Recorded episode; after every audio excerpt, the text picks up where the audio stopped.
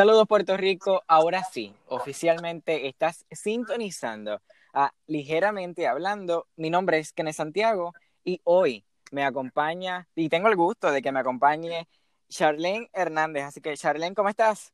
Saludos, muy bien, agradecida de estar aquí contigo. Qué bueno, Charlene. Mira, estar hablando de Puerto Rico romperá el bipartidismo en las próximas elecciones. ¿Qué piensas sobre eso, Charlene? Pues yo pienso que, estamos a la expectativa todavía porque es algo que nos puede sorprender el 3 de noviembre.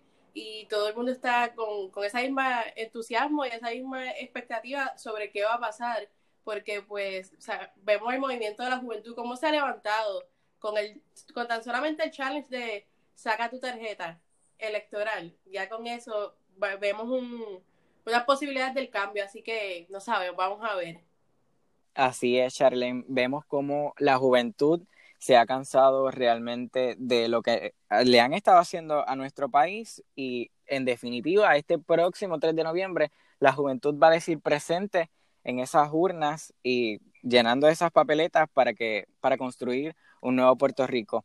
Resumimos rápido eh, nuestra propia histórica, nuestra propia historia política.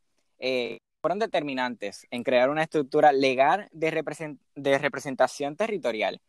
Eh, y este promueve, lo promueve partidos. Y por eso hoy estamos hablando del bipartidismo, porque en Puerto Rico solamente han habido dos partidos principales eh, a la gobernación en Puerto Rico. Tenemos al Partido Popular Democrático, que comenzó en el 1948, y tenemos el Partido PNP, que comienza eh, oficialmente en el 1968. En Puerto Rico hemos tenido el caso no solamente del bipartidismo, sino que también tuvimos dos casos eh, del sistema causomano-partidista que surge, este surge en que dos, el mismo partido gane dos veces, pero con diferencia. Eso sucede en el 1960 y el 1964 con Roberto Sánchez Vilella. Eh, el otro caso fue el, de Sila María Calderón en el 2000 y en el 2004 el de Aníbal Acevedo Vila. Así que, Charlene, ¿qué piensas sobre el y el el bipartidismo en sí, que es lo que realmente para estas próximas elecciones, que ya sabemos que es el próximo martes. Pues el bipartidismo es un sistema en que se basan dos grandes partidos que generan y ocupan el poder.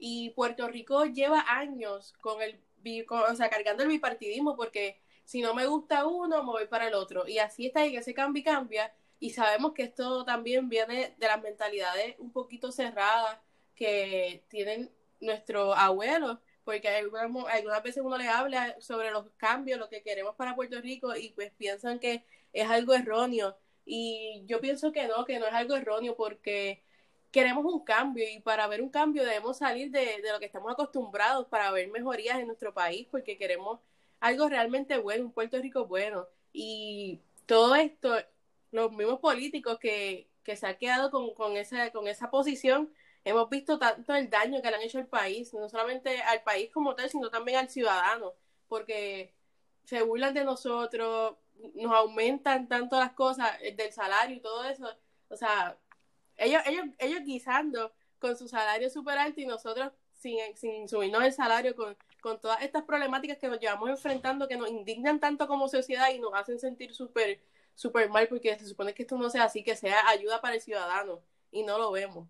Y queremos un cambio para eso mismo, para que las ayudas lleguen, para que las ayudas lleguen al ciudadano, porque sabemos que han pasado diferentes circunstancias con los eventos atmosféricos y todavía hay personas viviendo con tordos azules, que eso es una falta de respeto. Así que ese es mi pensar.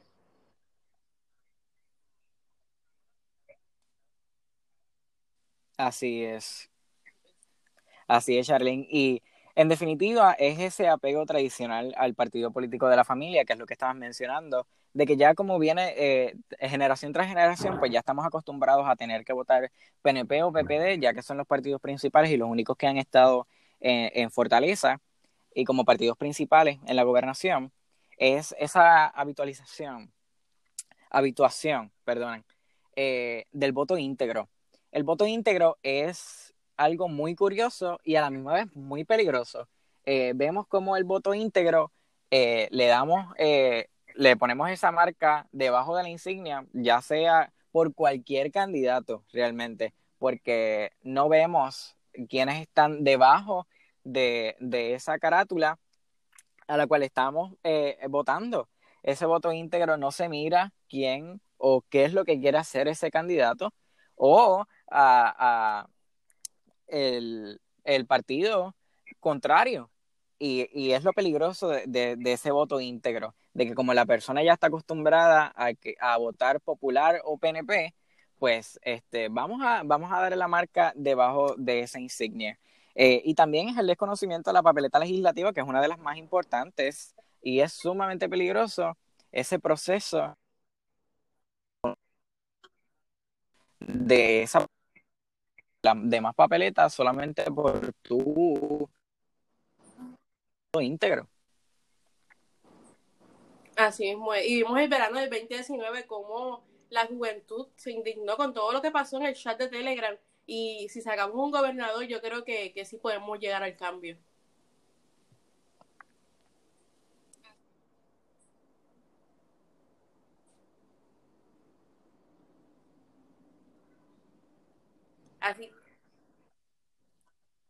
Así. Es, así es. Y entonces te pregunto, Charlene, ¿tú piensas, porque ya hemos visto cómo distintos medios de comunicación eh, eh, y, en,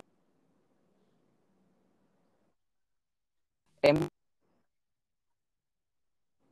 políticos eh, nos recalcan una y otra vez en que el bipartidismo no se romperá este cuatrienio y hacen falta muchísimos más cuatrienios con otros partidos para poder acabarlo. Para que se rompa como tal. Pues mira, este, comentando referente a eso, vemos cómo todavía piensan que es un poquito difícil. Yo pienso que sí, que, puede ser un poquito difícil llegar a ese cambio, porque como estamos acostumbrados a lo mismo, siempre Puerto Rico está entre dos partidos que se ha regido y ver este el cambio así tan rápido puede ser un poquito difícil, pero con el movimiento de la juventud solamente y de los artistas que están apoyando también, porque vemos el movimiento de, de los artistas como Bad Bunny, como hizo este su movimiento, René, este, el de el residente, el de Calle 13, pues vemos cómo, cómo ellos se han movido también a, unirse a esto del voto, porque también son puertorriqueños y sienten todo lo que el ciudadano también siente. De igual forma, ellos han hecho un movimiento que, que han jalado bastante a la juventud y, y pues yo creo que, que esas encuestas que vemos pues son de un sector en específico y pues no sabemos, el 3 de noviembre es que vamos, vamos a ver. Así que estamos a la expectativa. Yo pienso que es un poquito difícil que podamos llegar al cambio, pero, pero a la misma vez no. O sea, es algo como que entre sí y no, porque veo tanto el movimiento de la juventud en específico y, veo también como, como la juventud ha influenciado a sus padres también y, vemos, vemos que el cambio estamos ahí, ahí por llegar. Yo, yo tengo fe.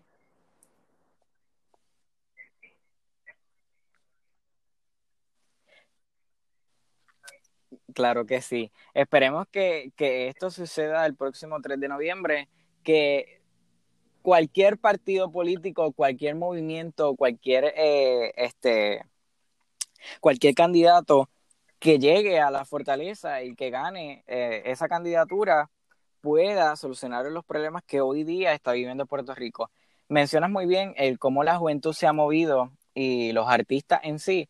Así que ya vemos este cuatrienio que la persona que realmente cree en la política no es la única que va a estar ejerciendo su derecho al voto este cuatrienio.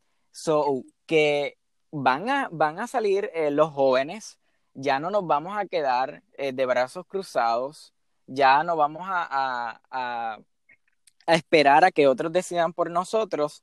Y yo pienso, eh, mi pensar es que esta juventud realmente este próximo 3 de noviembre empieza a construir un nuevo futuro para nuestros niños, para nosotros mismos y para las personas e incluso para las personas que nos han traído hasta aquí. Yo, estoy, estoy bien, bien ansiosa por esto. Es mi primera vez votando y pues ya estoy un poquito decidida por, el, por, el, por a quién le voy a dar mi voto, pero pues yo sé que, que, el joven se va a levantar porque ya han sacado su tarjeta electoral y y van a salir a votar, se van a quedar en sus casas porque es algo para beneficio de nosotros también, porque queremos salir hacia adelante, queremos echar hacia adelante nuestra propia tierra y pues eso es lo que vamos a hacer.